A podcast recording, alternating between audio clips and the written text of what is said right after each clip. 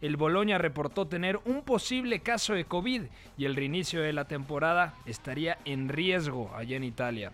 Y hoy se cumplen 11 años del triplete del Pep Team de aquel Fútbol Club Barcelona de 2009 y lo repasamos y lo recordamos en nuestro túnel del tiempo. Y arranca el 9 y medio radio. Your job is to tell the truth, okay? Esto es So the next time it's finished. el 9 y medio radio. You don't get back in.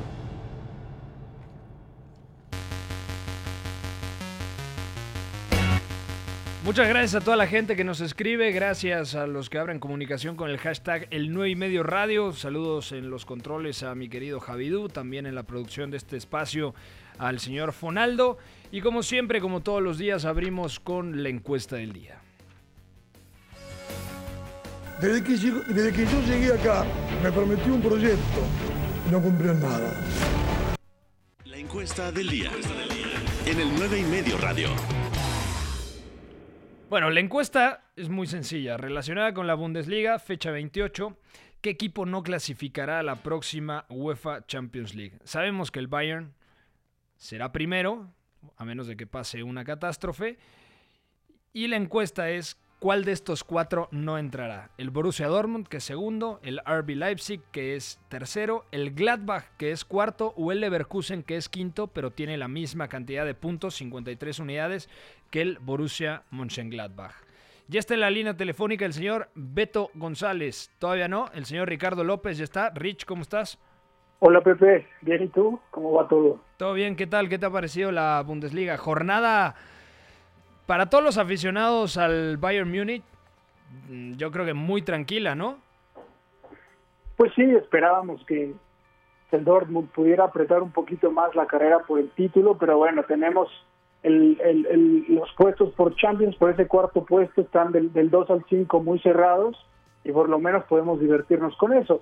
Aunque hablaremos ya más adelante de, de- de- de no subestimar ese, ese Bayern Múnich campeón liguero porque estamos en un equipo como el Leipzig, por ejemplo, que, que ofrece muchas soluciones y que nos gusta mucho, pero que es incapaz de ganar en el día a día. Entonces, revalorizar es- esos títulos de liga que a veces se habla con mucha con mucha eh, superioridad de que el Bayern camina en Alemania, pero eso es algo complejo. De acuerdo, y además el, el Leipzig, por ejemplo, la muestra de que Leipzig es un buen equipo es que compite bien en la Copa de Europa y está en los cuartos de final tras haber eh, derrotado con relativa eh, facilidad al Tottenham de José Mourinho o el propio Borussia Dortmund que superó la fase de grupos y que le ganó el partido de la ida al Paris Saint-Germain, pero luego en la vuelta en un partido que no debió jugarse porque estaba comenzando todo esto de la pandemia del coronavirus y terminó cayendo en el Parque de los Príncipes, pero yo creo que en Alemania hay un muy buen nivel, sin duda es una de las cuatro mejores ligas y que el Bayern arrase o no va independiente al nivel de los equipos que tiene la Bundesliga, ¿no? El Bayern eh, realmente tiene superioridad porque el Bayern en cualquier liga competiría por el título. Si lo mandamos a España, si lo mandamos a la Premier, si lo mandamos al calcio italiano, en cualquier liga el Bayern sin duda sería candidato al título. Beto González, ¿cómo estás? Gracias, abrazo para Rich y para todos que nos oyen. Es muy interesante lo que están hablando porque realmente, lo, lo decía hace rato en Twitter, no hay alguien, salvo el Bayern Múnich, en este top 5 alemán que no tenga uno o más partidos trampa en la temporada. Y hoy Leipzig al final, como decía Rich, somete y propone y propone, pero hay algún error, falla el pulso, alguna desatención y otra vez se complican las cosas y falta todavía ver el factor Champions, ¿no? ¿Qué va a pasar con el Leipzig que tiene que jugar los cuartos de final y tiene que defender ese tercer lugar porque hoy acaba de abrirle la puerta tanto a Gladbach como a Leverkusen? De acuerdo. Y en esos partidos trampa que tiene el Bayern temporada tras temporada, bueno, esta, este curso, por ejemplo, si repasamos todos los partidos que ha tenido el conjunto de Hansi Flick en 2020, ya dejó puntos contra el Leipzig, que empató a cero. En la primera vuelta perdió contra el Bayern Leverkusen. Entonces yo creo que el Bayern sí tiene partidos complicados contra la parte alta de la tabla, pero tiene una plantilla tan buena y ahora con la llegada de Flick está tan bien dirigido que es normal verlo ahí eh, en la primera posición con relativa comodidad. Y también si, si miramos en Europa, después de que aplastó al Chelsea en Stamford Bridge sin ningún tipo de, de oportunidad para los dirigidos por Frank Lampard. Eh, respondiendo a la encuesta de- del día Rich, ¿qué equipo no clasificará a la próxima UEFA Champions League? Se puso creativo nuestro jefe de información. ¿Con qué opción te quedas? ¿El Dortmund, el Leipzig, el Gladbach o el Leverkusen? Pues me voy por el Gladbach. Me está gustando el trabajo de Marco Rose, pero yo creo que el, el Leverkusen en esa carrera por el cuarto puesto tiene un poquitín de ventaja por ese estado de gracia de Kai Havertz que se traduce irremediablemente en puntos. De acuerdo. ¿Tú con quién te quedas, Beto? ¿Quién no estará de los equipos alemanes en la próxima edición de la UEFA Champions League? Coincido totalmente, el Gladbach para mí es un equipo que a pesar del buen trabajo de Marco Ross en el, en el banquillo quizá todavía carece de cierta profundidad de plantilla para poder afrontar esta parte como lo harían los otros, incluso me parece que le hacen falta algunos argumentos competitivos desde el aspecto mental para no quebrarse precisamente en estos partidos trampa, que a pesar que el, el Leverkusen o el, Leipzig dejan puntos, son capaces de reponerse muy pronto y el Gladbach de repente te golea 3-0 y de repente pierde 3-0, ¿no? Entonces Sí. es algo que va a afectarle bastante, que creo que habrá que considerar mucho, porque si vuelve a competición europea tampoco podrá hacer el papel que dejó en esta temporada. Recordemos que no clasificó en el grupo de la Roma y del Istanbul Basaksehir, Ujú. entonces creo que el menos favorecido es el Gladbach. Antes de meternos al análisis del partido de hoy entre Leipzig y el Hertha Berlín, hay una información muy interesante porque me contaba un buen colega que trabaja para Bild que Lucian Fabre ya no seguirá en el Borussia Dortmund la siguiente temporada, que ya se las tenían contadas. La primera era la derrota en la primera vuelta contra el Bayern. La segunda, el tema de la temporada pasada, que, bueno, dejaron escapar la liga. Y la tercera, la derrota con, contra el Bayern, eh, contra el Paris Saint Germain, perdón, en el Parque de los Príncipes y por lo tanto la eliminación en octavos de final de la eh, UEFA Champions League. No va a haber una quinta. La cuarta fue la derrota en Der Klassiker como local en el Signal Iduna Park. Es cierto que sin gente, donde pesa normalmente la afición del Signal Iduna Park, pero eh, ya no habrá quinta. Y hay dos opciones para el banquillo del Borussia Dortmund de cara a la siguiente temporada. Una opción, que es la menos probable, es la de Marco Rose, que ha hecho un trabajo espectacular contra, con el Gladbach y que desde mi punto de vista, lo había dicho en varias ocasiones, yo creo que Marco Rose con una mejor plantilla podría aspirar al título, ¿no? Y la otra opción, que a muchos aficionados al Borussia Dortmund no les gusta, es la de Nico Kovac, que es un técnico consagrado con el Eintracht Frankfurt, que ganó la Pokal y se la ganó al Bayern Múnich además, y jugó dos finales de Pokal porque una temporada antes había enfrentado en la final al Borussia Dortmund. Luego también eh, ganó la Bundesliga con el Bayern y aunque esta temporada no le fue bien, digamos que es un técnico probado a nivel local y es la principal apuesta para el Borussia Dortmund cuando destituyan a Lucian Fabre. ¿Qué opinas, Beto González?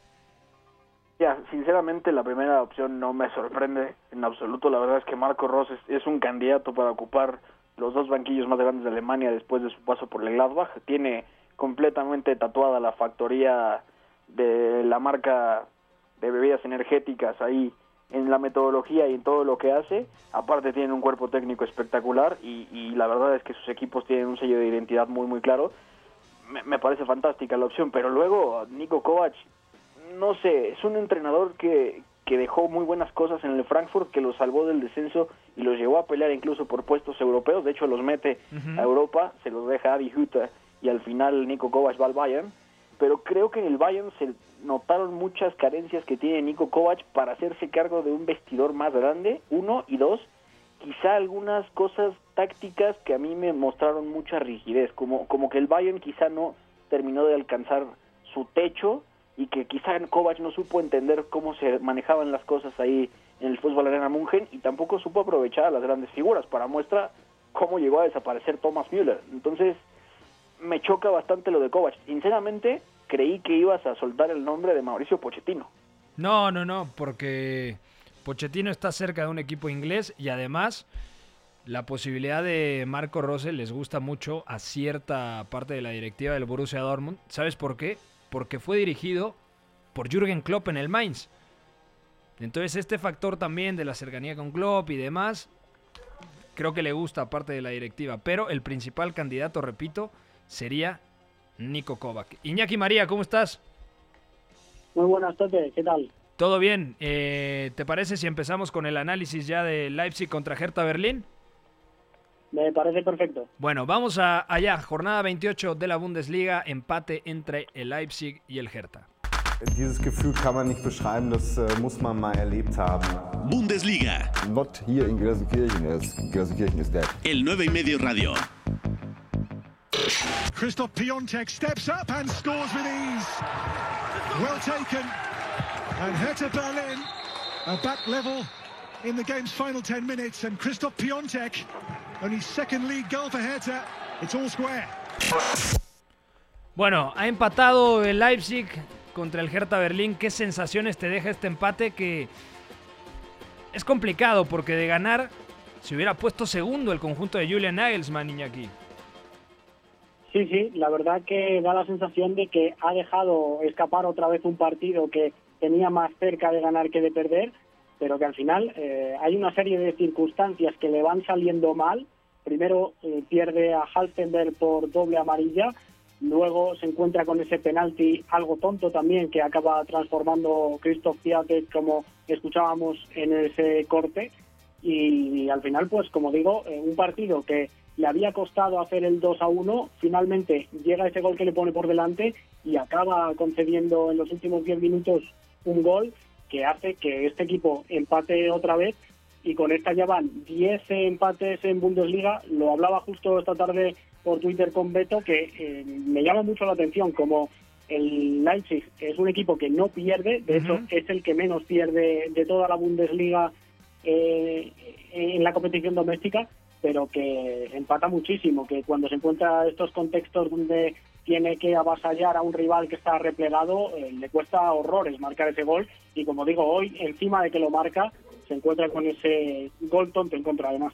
De acuerdo, hoy empató a dos goles contra el Hertha Berlín que ha mostrado una buena cara desde que llegó Bruno Lavadia. Cambió de entrenador, cambió algunas cosas del sistema y ha mejorado, pero el Leipzig hoy creo que le perjudica muchísimo la lesión en el calentamiento del esloveno Kevin Campbell, que teóricamente iba a ser titular en ese doble pivote al lado del austriaco Marcel Savitzer, como lo hizo el partido pasado en la victoria contra el Mainz Rich. Sí, totalmente. Yo creo que. Ah, Rich, vale, vale. sí, sí, sí, sí, disculpa.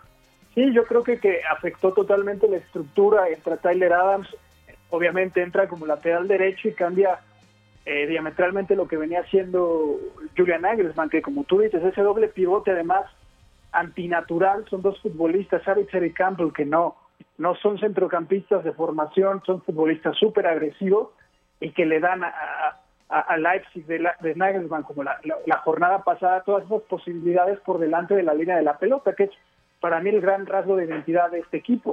Es, es un equipo súper agresivo y que genera muchas superioridades a partir de, de- de, por ejemplo, hoy con, con un shit muy, muy, eh, muy fino en los apoyos, un Werner que quizá no estuvo, no estuvo en su día, pero que es un equipo, ¿qué es eso? Es, un equipo agresivo y que ofrece muchas posibilidades por delante del balón.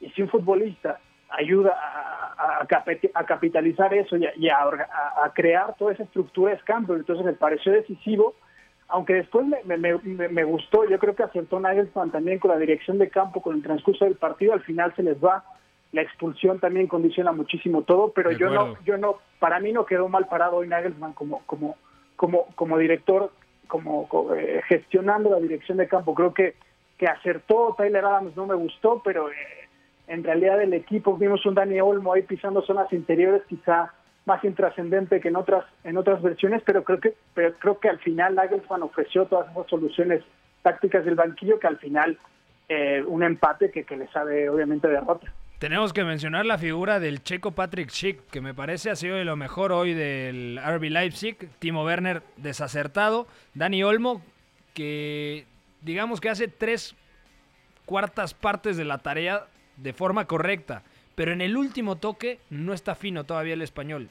Desde mi punto de vista es por tema de adaptación. Creo que poco a poco irá corrigiendo ciertas cosas Dani Olmo y hará y poco a poco se adaptará de mejor manera al sistema de, de Julian Nagelsmann. Ahora, Eh, Pepe, perdón sí, que sí. te interrumpa, nada más que joya para Dani Olmo, un futbolista eh, eh, que nos gustó mucho en, en- en divisiones inferiores con España y que asociábamos como un jugador quizá de banda, no sabíamos indefinido en ese aspecto, después estaba en, en Croacia, qué, qué privilegio para él que termine siendo entrenado por Nagelsmann. Y canterano del Barça, además, ¿no? Exactamente. Que eso es un factor importante. Eh, Iñaki, la figura de Patrick Schick, partidazo del checo. La verdad que ha estado bastante bien, como has comentado tú, dejando de cara muchas situaciones a Werner. Ujú. Eh, es un delantero que lo está haciendo realmente bien a la hora de eh, esos apoyos que comentabas, de habilitar al compañero, pero por otra parte eh, creo que se ha echado de menos a Yusuf Poulsen, que antes del parón no estaba contando tanto, de hecho el titular era el checo Patrick Schick junto a Timo Werner, pero que en estos dos partidos tras la reanudación de la Bundesliga, la verdad es que Poulsen lo estaba haciendo francamente bien y para mí se le ha echado de menos sobre todo en el sentido de que Werner encuentra en Poulsen al socio ideal no solo para habilitarle, que es algo en lo que eh, Patrick Schick lo ha hecho bien una vez más hoy y lo hizo especialmente bien también en la eliminatoria de octavos de Champions, pero que me parece que Poulsen eh, es otro futbolista que le arrastra a muchos futbolistas que conocen muy bien, se conocen los dos muy bien entre ellos y que hoy ante su ausencia quizá Werner no ha recibido en esas zonas donde más peligroso resulta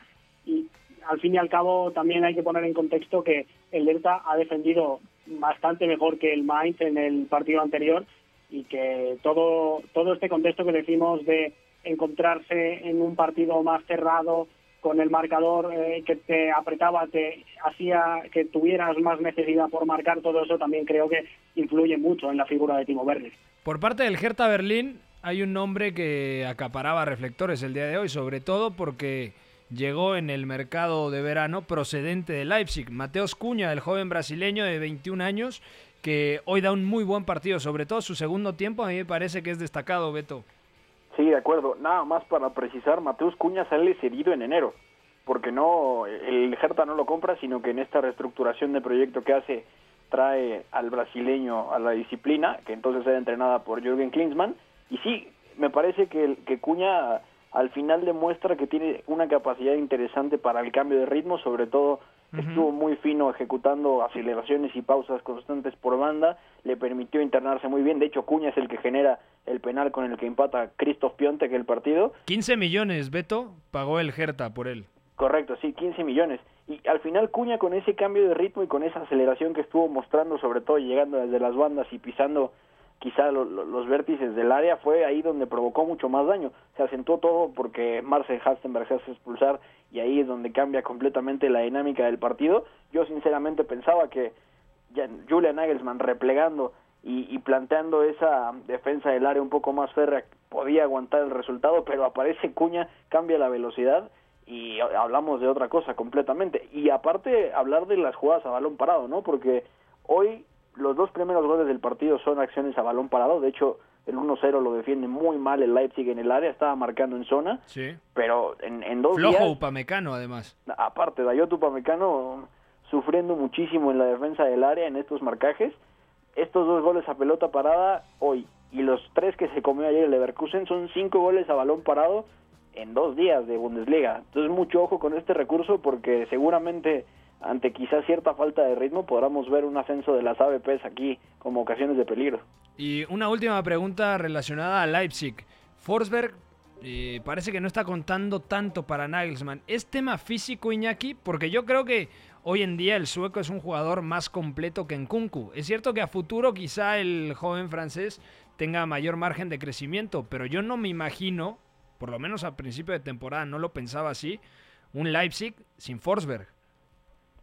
A mí la verdad es, es, que el sueco me parece que tuvo una temporada fantástica cuando no conocíamos tanto al Leipzig, que al final es la primera temporada que se acaba metiendo en Champions, si no me equivoco, uh -huh. pero eh, la verdad es que es un jugador que es demasiado intermitente y no ha terminado de cuajar ni en la pasada temporada con Ralf Rangnick ni en esta con Julian Nagelsmann. Al final también es verdad que eh, Nagelsmann lo que hace es mm, enamorarse, entre comillas, de un jugador que viene haciéndolo bien en los partidos inmediatamente anteriores, pero que luego se acaba olvidando de algunos. Hoy, por ejemplo, hemos visto como los carrileros habituales antes del parón, tanto Mukiele como Angeliño, no salen de inicio también puede ser que el planteamiento fuera de defensa de cuatro, metiendo a Leimer como lateral derecho y que al final con esa baja de Campbell tenga que reestructurar todo y acabe con Encucu de carrilero, no lo sé, pero eh, es algo que me llama la atención como eh, Nagelsmann vive muy del presente y que luego se va olvidando de estos futbolistas. Otro olvidado eh, es Amadou Haidara, que vino con un gran cartel también al Leipzig y que no está contando con muchos minutos. Así que eso es la parte más negativa que me deja a mí la gestión del técnico alemán. Y ojo, eh, si no quiere Nagelsmann a Forsberg, que por cierto antes del parón era bastante titular, pero si no lo quiere, yo creo que el sueco tiene cartel para jugar por lo menos en el 95% de los equipos de la Bundesliga. Obvio, sin contar el Borussia Dortmund y el Bayern, yo creo que sería titular en prácticamente todos los demás. Eh, vamos a cambiar de partido. El Hoffenheim hoy jugó contra el Colonia. Un partido muy accidentado y el Hoffenheim terminó imponiéndose tres goles a uno. Atención porque se viene ahora a toda velocidad Keynes. Le pegó Keynes. Gol para el Köln. Apareció Keynes a toda velocidad por el carril de la derecha. El austriaco se animó luego de un pase de John Córdoba. Y ahí estuvo Florian Kainz para poner el descuento. Hoffenheim 3, Köln 1. Por fin gana el Hoffenheim eh, tras el parón. Había perdido contra el Hertha, luego empató, si no mal recuerdo, contra el Freiburg 1 a 1 y ahora por fin consigue la victoria, tres goles a uno, Iñaki. Pero el Hoffenheim estaba dejando buenas sensaciones, eh, o mejores sensaciones de lo que los resultados indicaban, ¿no? Sí, sí, a mí la verdad es que me parece un equipo que ha sido bastante atractivo a lo largo de la temporada, pero que le ha faltado concretar muchas situaciones en las cuales el partido suyo no era malo y hoy justo hemos visto lo contrario, porque hablábamos también de que el Leipzig se queda con uno menos. En este sentido, el Colonia eh, pierde a Bornau, que es uno de sus mejores centrales, lo pierde además eh, faltando más de una hora de partido y, se encuentra además con que el marcador ya estaba a favor del propio Hoffenheim, que además llama bastante la atención. Hoy había metido algunas rotaciones porque tanto Brun Larsen como Munas Dabur, Samaseku, que eran futbolistas que llegaron con bastante cartel pero que no estaban siendo tan importantes, pues poco a poco van entrando y eso unido a, los Grillis que lo venía haciendo muy bien, Scott que también deja bastantes detallitos aunque a mí me parece muy zurdo, creo que poco a poco el Hoffenheim está consiguiendo los resultados que tanta falta le estaban haciendo en el primer tramo de temporada. Y a mí es un equipo que me gusta ver bastante, la verdad. A mí me gusta la alineación del día de hoy, sobre todo porque juega Grealish en la base de la jugada, al lado, de Samaseku. Luego, mucho más libre, como una especie de media punta, Baumgartner, este chico austriaco que deja buenas sensaciones. Sí, sí, y aparte tiene 20 años, o sea, es del 99, 20 o 21 años, es muy joven y con margen de crecimiento. Y le dan la oportunidad también a Dabur, que llegó eh, en la ventana de transferencias de invierno porque no estaba teniendo mucha continuidad en el Sevilla. Y Brun Larsen, ¿no? Que necesita levantar la mano y afianzarse en el Hoffenheim para demostrarle al Borussia Dortmund que se perdieron de, de una auténtica joya, ¿no? Y lo que ya habíamos dicho en repetidas ocasiones de Robert Skov, que ahora se afianza, sobre todo como segunda punta, pero hoy parte desde la derecha. Sí, además habíamos visto que en el partido anterior, eh, lo que tú comentabas, jugó quizá más por dentro. Yo creo que es un futbolista, Scott, que también es verdad que es joven, que tiene que ir adquiriendo todo ese rol de saber esperar más el balón, no solo tratar de entrar en juego, sino también generar esa amplitud y eso jugando más en banda, siendo zurdo, eh, tirando esa diagonal hacia adentro. Yo creo que le viene mejor este contexto pero bueno, en cualquier caso, tiene mucho talento joven el Hoffenheim y me parece que tiene un entrenador que confía en él. Eh, Roger quizá no les dé tanta continuidad, pero sí que estos minutos que, puedan surgir en los partidos entre semana, ahora que el calendario aprieta más, va a ayudar también a que se desarrollen mucho más porque es un proyecto que a mí me genera bastantes expectativas a medio largo plazo. De acuerdo. Iñaki, te mandamos un fuerte abrazo. Gracias por la información de la Bundesliga. Un placer, Pepe, como siempre. Un abrazo. Nosotros vamos a un corte, todavía nos queda mucho que platicar. El túnel del tiempo, recordando el triplete de 2009 del Barça de Pep Guardiola. Pausa, no se mueva. Con ustedes que están esperándome frescos para cualquier error que uno pueda cometer. Para los valientes fui, fui un cagón. Para los inteligentes llegué a los penales. El 9 y medio radio. Estamos de vuelta en el 9 y medio radio, 4.31 de la tarde. Gracias a todos los que se reportan. Les repito la encuesta relacionada con la Bundesliga, disponible en arroba el 9 y medio. ¿Qué equipo no clasificará de la Bundesliga a la próxima edición de la UEFA Champions League? ¿El Dortmund, que es segundo? ¿El Leipzig, que es tercero? ¿O el Gladbach, que es cuarto, junto con el Leverkusen, con 53 unidades? El Leipzig tiene 55 y el Dortmund tiene 57. No contamos al Bayern, que es super líder de la competición con 64 unidades. Otros partidos destacados el día de hoy. Caramba, lo del Schalke 04 Beto de capa caída, ¿no? Volvió a caer ahora 2 a 1 en campo del Fortuna Düsseldorf. Situación muy difícil para eh, David Wagner. Difícil que lo sostengan. Y en otros partidos interesantes, el Augsburg empató a 0 goles contra el Paderborn y el Unión Berlín igualó 1-1 contra el Mainz. Tremendo. Lo que comentas del Schalke para mí es una absoluta decepción.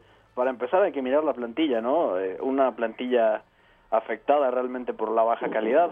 Weston McKenney, que es quizá de lo mejor, Guido Burgstaller, Alessandro Schoff por ahí, y fuera de esto, nada más Marcus Schubert, que venía de, de ser titular en segunda división, acaba siendo titular en el primer equipo, cuando Alexander Nubel estaba prácticamente amarrado por el Bayern Múnich, y, y, la verdad es que la caída del Schalke tiene mucho que ver con toda esta gestión de la plantilla. Ahora mismo es noveno, pero tiene racha de cinco partidos sin ganar, tres derrotas consecutivas, y la verdad es que a David Wagner no le alcanza la plantilla para realmente competir, para poder estar más arriba.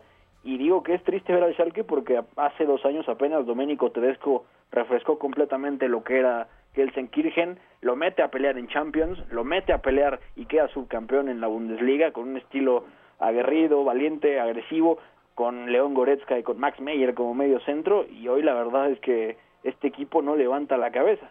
Sí, es una situación compleja y, y, ojo, con la inercia negativa que tiene el Schalke 04, está a 10 puntos del Fortuna Düsseldorf. O sea, tampoco sería una, una sorpresa si termina la temporada por ahí de la decimocuarta, decimoquinta posición, ¿eh? Porque realmente el Schalke 04 no da absolutamente una.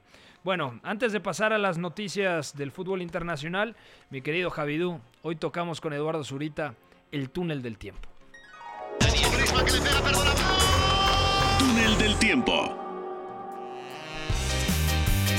Hace 11 años, justamente, el Barcelona de Pep Guardiola ganaba el triplete Champions contra el Manchester United, Liga, que le saca, si no mal recuerdo, 9 puntos al Real Madrid del ingeniero Pellegrini.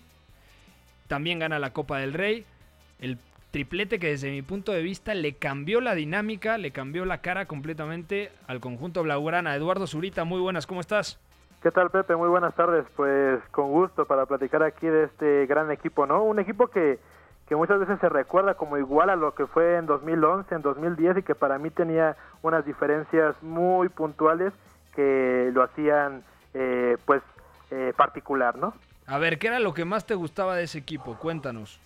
Bueno, es que, a ver, es un equipo que un año atrás no existía, ¿no? El Barcelona viene de unas dos temporadas que no consigue ningún título, que con Ronaldinho a la cabeza eh, eran un proyecto sin futuro. ¿Y Deco? Y, eh, Deco, Deco, incluso Eto, ¿no? Que es ese tridente que llega Pep Guardiola en 2018, en, 2000, en 2008, perdón, y trata de echar del equipo, se termina sí. quedando Eto, pero incluso ese, ese quedarse Eto le hace ser muy diferente a este equipo al que ganó, por ejemplo, en 2011. Este primer Barça de Guardiola era mucho más vertical, mucho más eh, aprovechado del poderío físico que tenía con Touré, con Seydou Keita, con el mismo Eto'o. un Henry en izquierda. Exactamente, un Henry con más plenitud física, digamos el último gran Henry, si, si me apuras.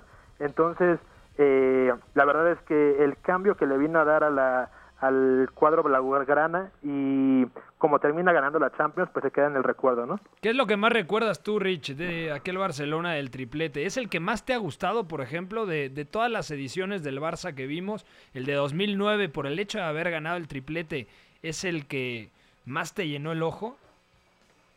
Mm, No lo sé, me parece más pleno todavía el de 2011, pero este puntualmente, eh, eh, cómo promueve a Busquets. La figura del mediocentro para mí es paradigmática en esta evolución de la que habla Zurita, porque el Barça venía de, estamos hablando de una década, eh, dando bandazos en la posición de mediocentro, incluso con Rijkaard, traen a Davids como un...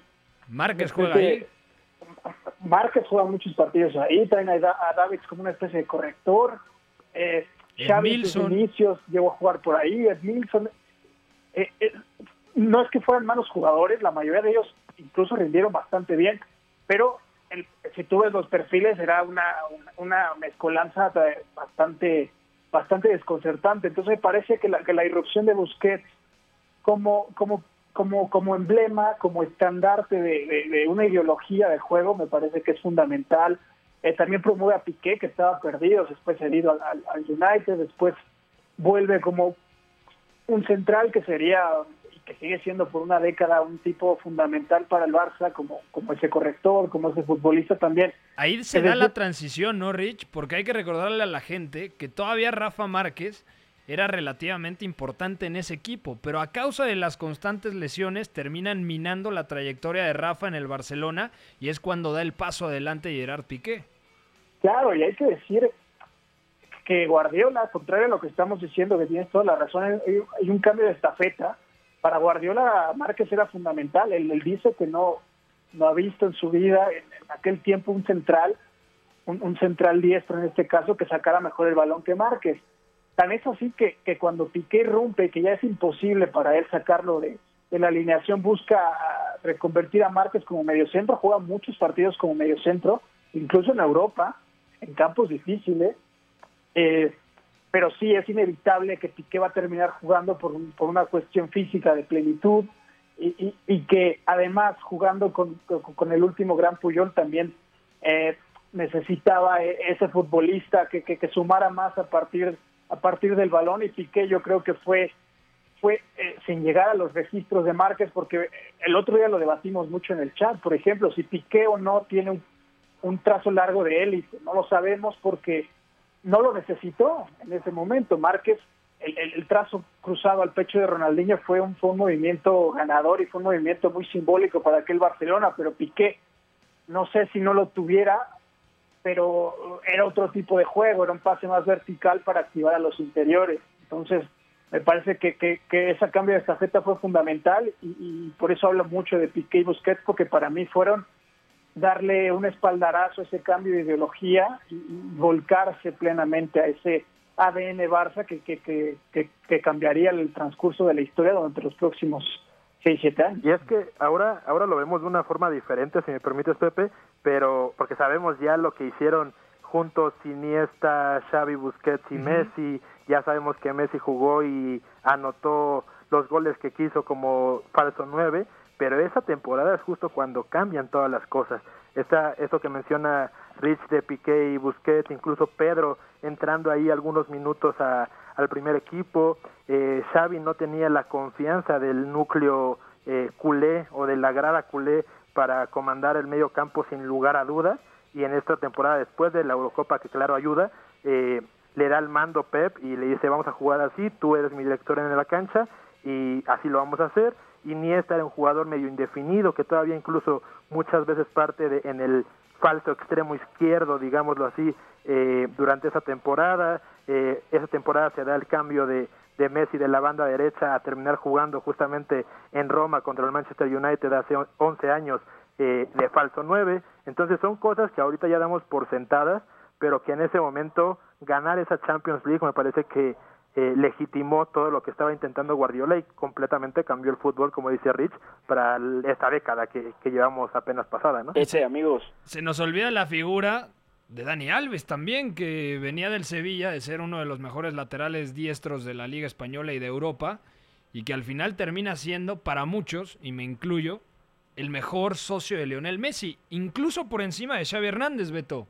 Sí, de acuerdo. Y, y, al final entramos en un tema muy interesante porque Dani Alves constantemente ha expresado cómo él se sentía frustrado porque Guardiola quizá no lo dejaba rematar tanto como él quería, pero Daniel Alves fue parte fundamental de ese triángulo asociativo en derecha que le dio al Barcelona muchísimas cosas, no solamente en la era Pep 2008-2012, sino todavía después hasta que se marcha a la Juventus, el brasileño. Al final fue un socio completamente privilegiado y fundamental para entender lo que fue Lionel Messi jugando en la derecha, ya posteriormente cuando Messi interioriza su posición, refiriéndonos a ese mapa de calor, una locura lo que vimos en Twitter la otra vez, y también no olvidarnos de, varias cosas importantes que pasan en ese verano del 2008, ¿no? Porque, por ejemplo, antes llega Dani Alves del Sevilla, que el Sevilla ha sido una cuna de laterales bastante interesante con el paso de los años, pero también cómo la gente tras bambalinas ha hecho posible estas cosas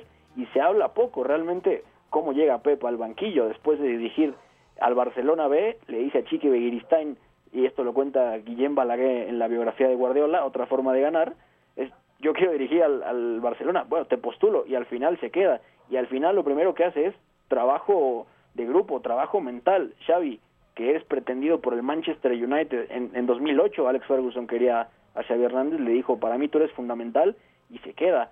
Reconvertir a Márquez, ascender a chicos de la cantera, al final es el inicio de una revolución futbolística que quizá todavía mucha gente no alcanza a dimensionar y que también la, la critica o la hatea de alguna forma porque no termina de entenderla. El 2008 fue un punto de inflexión en la historia del fútbol y, y hay que tomarlo como tal. Quizá el Barça del triplete no fue el mejor de todos, quizá 2010-2011 es el, el, mejor periodo futbolístico de todos los tiempos, pero el Barça del triplete no, no, no se quedaba demasiado atrás y sobre todo Guardiola tuvo que, lidiar con vestigios de ciclos pasados que tuvo que ir remodelando, rediseñando con el paso de los años y sobre todo lo, lo que, por ejemplo, lo que decía hoy Domenech Torrent cuando Vicente Mugler lo entrevistó para Olé, que, que es muy importante, al final a Guardiola le han dicho siempre que gana porque tiene grandes jugadores, pero el mérito no ha estado ahí ni en Barcelona, ni en Múnich, ni en el Manchester City, sino que son grandes jugadores, pero todos han acabado potenciadísimos, todos acaban aprendiendo a jugar el fútbol nuevamente a la edad que tengan, Thierry Henry lo hizo con 30 años y, al final creo que ese es el legado, ¿no? Verlo en, en detalles tan pequeños como cómo hablan los futbolistas de aprendí y redescubrí el fútbol, desaprendí el fútbol, pero además lo que se ve fuera de la cancha, equipos que han intentado copiar el estilo, que han intentado sacar la pelota jugada, que no necesariamente funciona en todos lados, pero lo han intentado, y también los niños en la calle, como los niños en una reta callejera también entienden que los centrales se abren para sacar la pelota y que muchas veces para jugar la pelota se hace simple como lo hacía ese Barcelona. No sé en qué calle pase eso, pero bueno, o sea, hay ya que... quisiera hay, México tener niños con esa lectura. Hay que documentarlo, güey. ¿no? Hay que grabarlo, sin duda. Sí, sí, sí, sí, sí. O, oye, Eh, Pepe, y digo, para abordar el debate, que me gustaría escucharlos a, a los tres sobre esto, que en ese tiempo, estamos hablando de 2008, en, en 2008 el 4-3-3 o, o la variante de 3-4-3, la escuela holandesa no estaba deslegitimada, no era lo que era ahorita. Es, es el, el boom del 4-2-3-1 reactivo en ese tiempo y, y a Guardiola no era absolutamente nadie como entrenador y la escuela a la que le defendía estaba absolutamente olvidada. Entonces me parece que ese es un punto de inflexión que, que, que, para los que les gusta tanto a nivel histórico como contextualizar esa parte táctica me parece fascinante porque no es no es el momento de ahora. ¿no? Es, es, el 4-3-3, la escuela holandesa estaba absolutamente olvidada y, y, en todo el mundo proliferaban esos 4-2-3-1 reactivos, Mourinho como ese gran estandarte de, del fútbol más de más de transiciones, entonces me parece muy valioso hablar de eso. Yo también creo que Guardiola tiene mucho peso en, sus decisiones, en su proceso formativo, por quienes lo dirigieron, ¿no? Empezando obviamente por Johan Cruyff. Y luego, hay que recordar, después de ese grandísimo Ajax que, que gana la Champions de Bangal, Bangal luego va al Barcelona y dirige ahí a Pep Guardiola. Muchos recuerdan a Bangal porque le fue medio mal en Champions. Pero hay que recordar que Bangal llega a Barcelona y gana dos ligas. la de 98 y la de 99. Y en esos equipos Guardiola era una pieza fundamental y muchas veces replicaba el sistema que tenía eh, su Ajax. Entonces yo creo que uno de los grandes méritos de Guardiola, y me parece que alguna vez lo comentó así, es que fue tomando cosas de distintos entrenadores y él únicamente mezcló, o sea, él no se siente un innovador como tal, sino es la mezcla de buenos conceptos de entrenadores que con los que ha tenido contacto. Sí, al final se, se habla de, de, él mismo como un copiador de ideas, ¿no? Incluso habla para terminar ahí esas influencias que han mencionado ya Rich y tú, eh, el tema de, de, de, Lillo, ¿no? Incluso el mismo La Volpe que llega a, a venerarlo mucho durante el tiempo durante, con la selección mexicana, copia ideas de todos lados, con Lillo le aprende muchísimo, más allá de ser, de no ser el técnico exitoso a nivel de títulos, a nivel teórico, eh, es, académico, es una de sus grandes influencias, exacto, académico, y, y, termina aplicándolo todo aquí y resulta, ¿no? A mí lo que más, lo que yo quiero dejar en claro es que, que resulta, que lo bueno de todo esto es que ganó, porque nada de lo que estamos hablando, incluso yo me atrevo a decir que el fútbol hubiera sido muy diferente si es que no hubiera ganado esta Champions, que para mí es el título más importante de, ese, de esa temporada, y lo gana ante un muy buen Manchester United que llegaba a su segunda final consecutiva, y eh, te digo, lo legitima el movimiento, si no gana ese día, probablemente no hablaríamos ni seguiríamos la carrera de Pep Guardiola como hasta ahora lo hemos seguido. De acuerdo, ¿quién hubiera llegado al Barcelona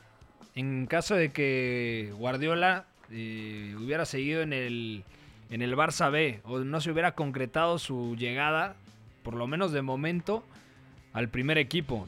Mira que se habla mucho de Mourinho, Exactamente. ¿eh? Había una, una sección de la directiva que buscaba y promovía su fichaje que yo creo que para el momento no era una mala opción. Hay que recordar que estábamos en 2008 y Mourinho era absoluto dios por lo que había hecho con el Porto, campeón de la Champions en 2004, un año antes campeón de la Europa League, antiguamente conocida como Copa UEFA, y luego en el Chelsea cambia un poco su, su, estilo, quizá podemos decir que el Chelsea se vuelve un poquito más reactivo de acuerdo a las características de la Premier.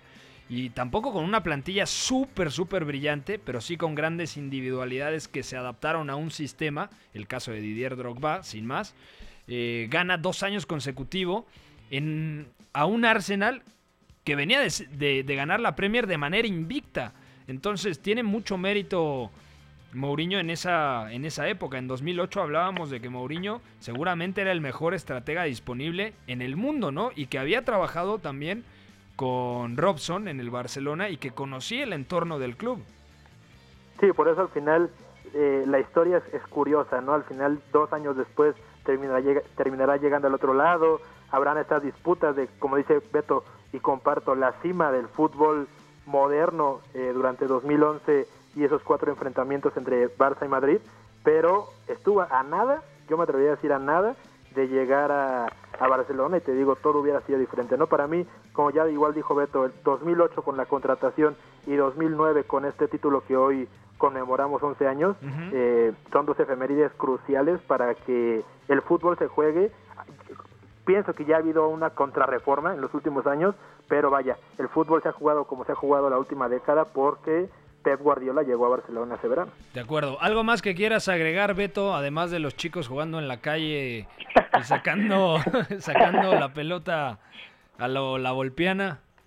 No, al, al, final quisiera decir que, que este Barça, más allá de que empieza una revolución completamente de la historia del fútbol, está lleno de influencias muy nobles, ¿no? Que, que al final, como dijo Zurita, hace todo esto y lo hace ganando, que quizás es por lo que es más recordado. Al final nos remitimos a ese dicho que dice que del segundo no se acuerda nadie, ¿no? Y, y, quizá pensaríamos en Lillo, en Bielsa, que también es una influencia fundamental para Guardiola cuando viaja a Argentina antes de tomar el banquillo del Barça B.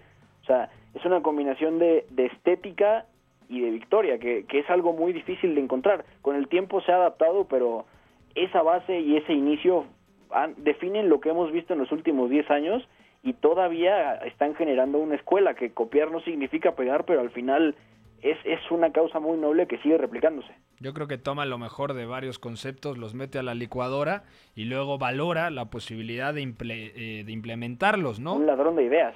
Exactamente. Oye, Pepe, y para, para cerrar, eh, eh, criticamos mucho y, y rajamos mucho de nuestra liga mexicana por el nivel metodológico formativo, pero Pep Guardiola vino a México por Lillo, a teoría pura, ¿eh? vino como un alumno, co- co- co- como, como parte de su, de su Preparación. enseñanza, sí, preparación, pero fue teoría pura. O sea, Lillo es la teoría de Guardiola y coincide que le toca ahí el gran esplendor de la selección de la Volpe, que eso sí lo traslada en esa famosa salida a la Volpiana. Entonces, la influencia que tiene México en ese punto paradigmático de inflexión en la historia del fútbol es brutal. Entonces, que ahí quede el, el precedente que, que México estuvo presente ahí.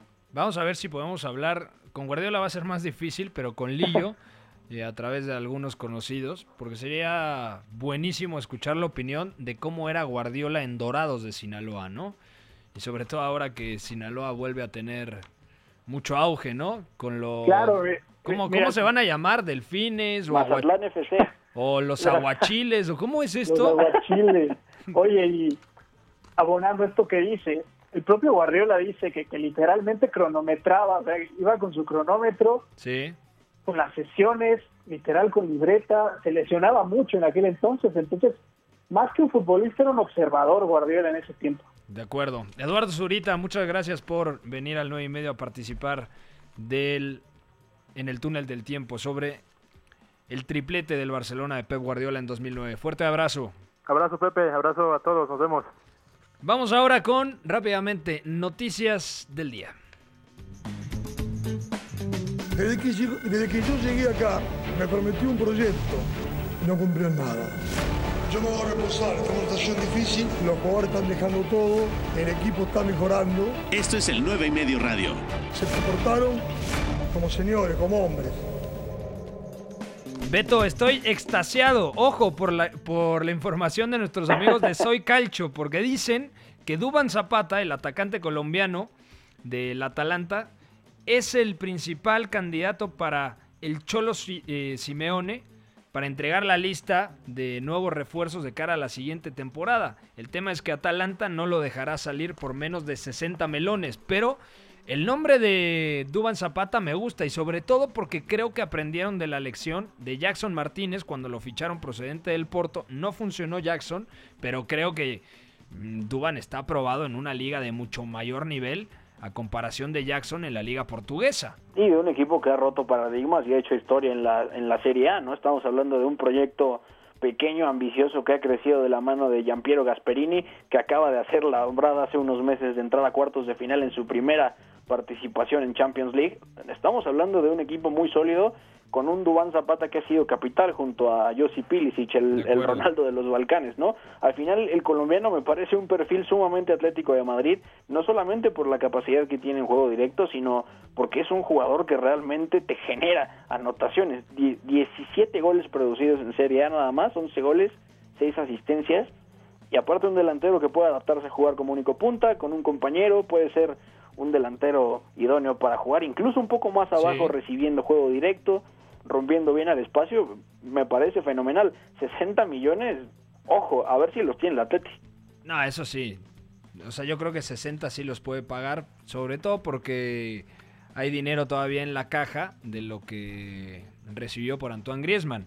Mira, en otra noticia de Soy Calcho, me parece que la gente de Soy Calcho le está pagando al jefe de información porque lo promueve como... Eh, No, o José sea... Rodríguez, José Rodríguez está aportando ahí. Sí, sí, no sé si José Rodríguez o Irati Prat, pero... Un patrocinio por debajo de la mesa. Sí, ahí hay algo muy raro, ¿no? ¿Qué dices hoy, Calcho? Ojo, ¿eh? Porque este me parece que tiene más humo que el Botafumeiro, ¿eh? El Inter de Milán espera obtener 160 millones por las ventas de Lautaro Martínez, Mauro Icardi e Iván Perisic. Y con ese dinero buscarían ir por Timo Werner. Mucho bong aquí, no, no, no, impensable. Muchísimo bong. Eh, Ricardo López, ya nos vamos, amigo. Gracias por estar en el programa. Un placer, amigos. Un abrazo para todos. Un fuerte abrazo, mi querido Beto González. Fuerte abrazo, Pepe. La Premier acuerda unánimemente volver a entrenar.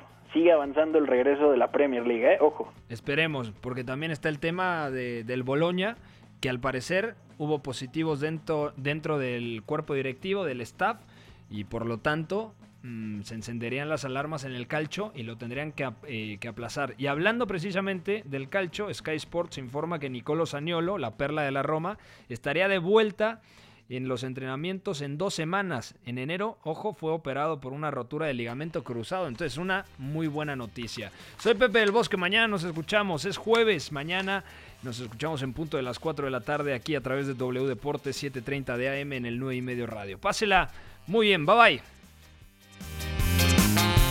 Mira, también puede salir aquí una lista de agravios comparativos, pero no acabaríamos nunca. Yo vengo aquí porque es mi obligación delante de ustedes. ya ustedes me preguntan y yo, yo respondo. Fuera del campo ya ha ganado, lo ha ganado durante todo el año, ha ganado durante toda esta temporada y en el futuro lo que va a ser. Le regalo su Champions particular. Hay veces que me merezco que me manden a freír espárragos. O cuando la cago, la cago. La Casa del Fútbol Internacional. En esta sala, él es el puto jefe, es el que más sabe del mundo, el puto amo. El 9 y medio Radio.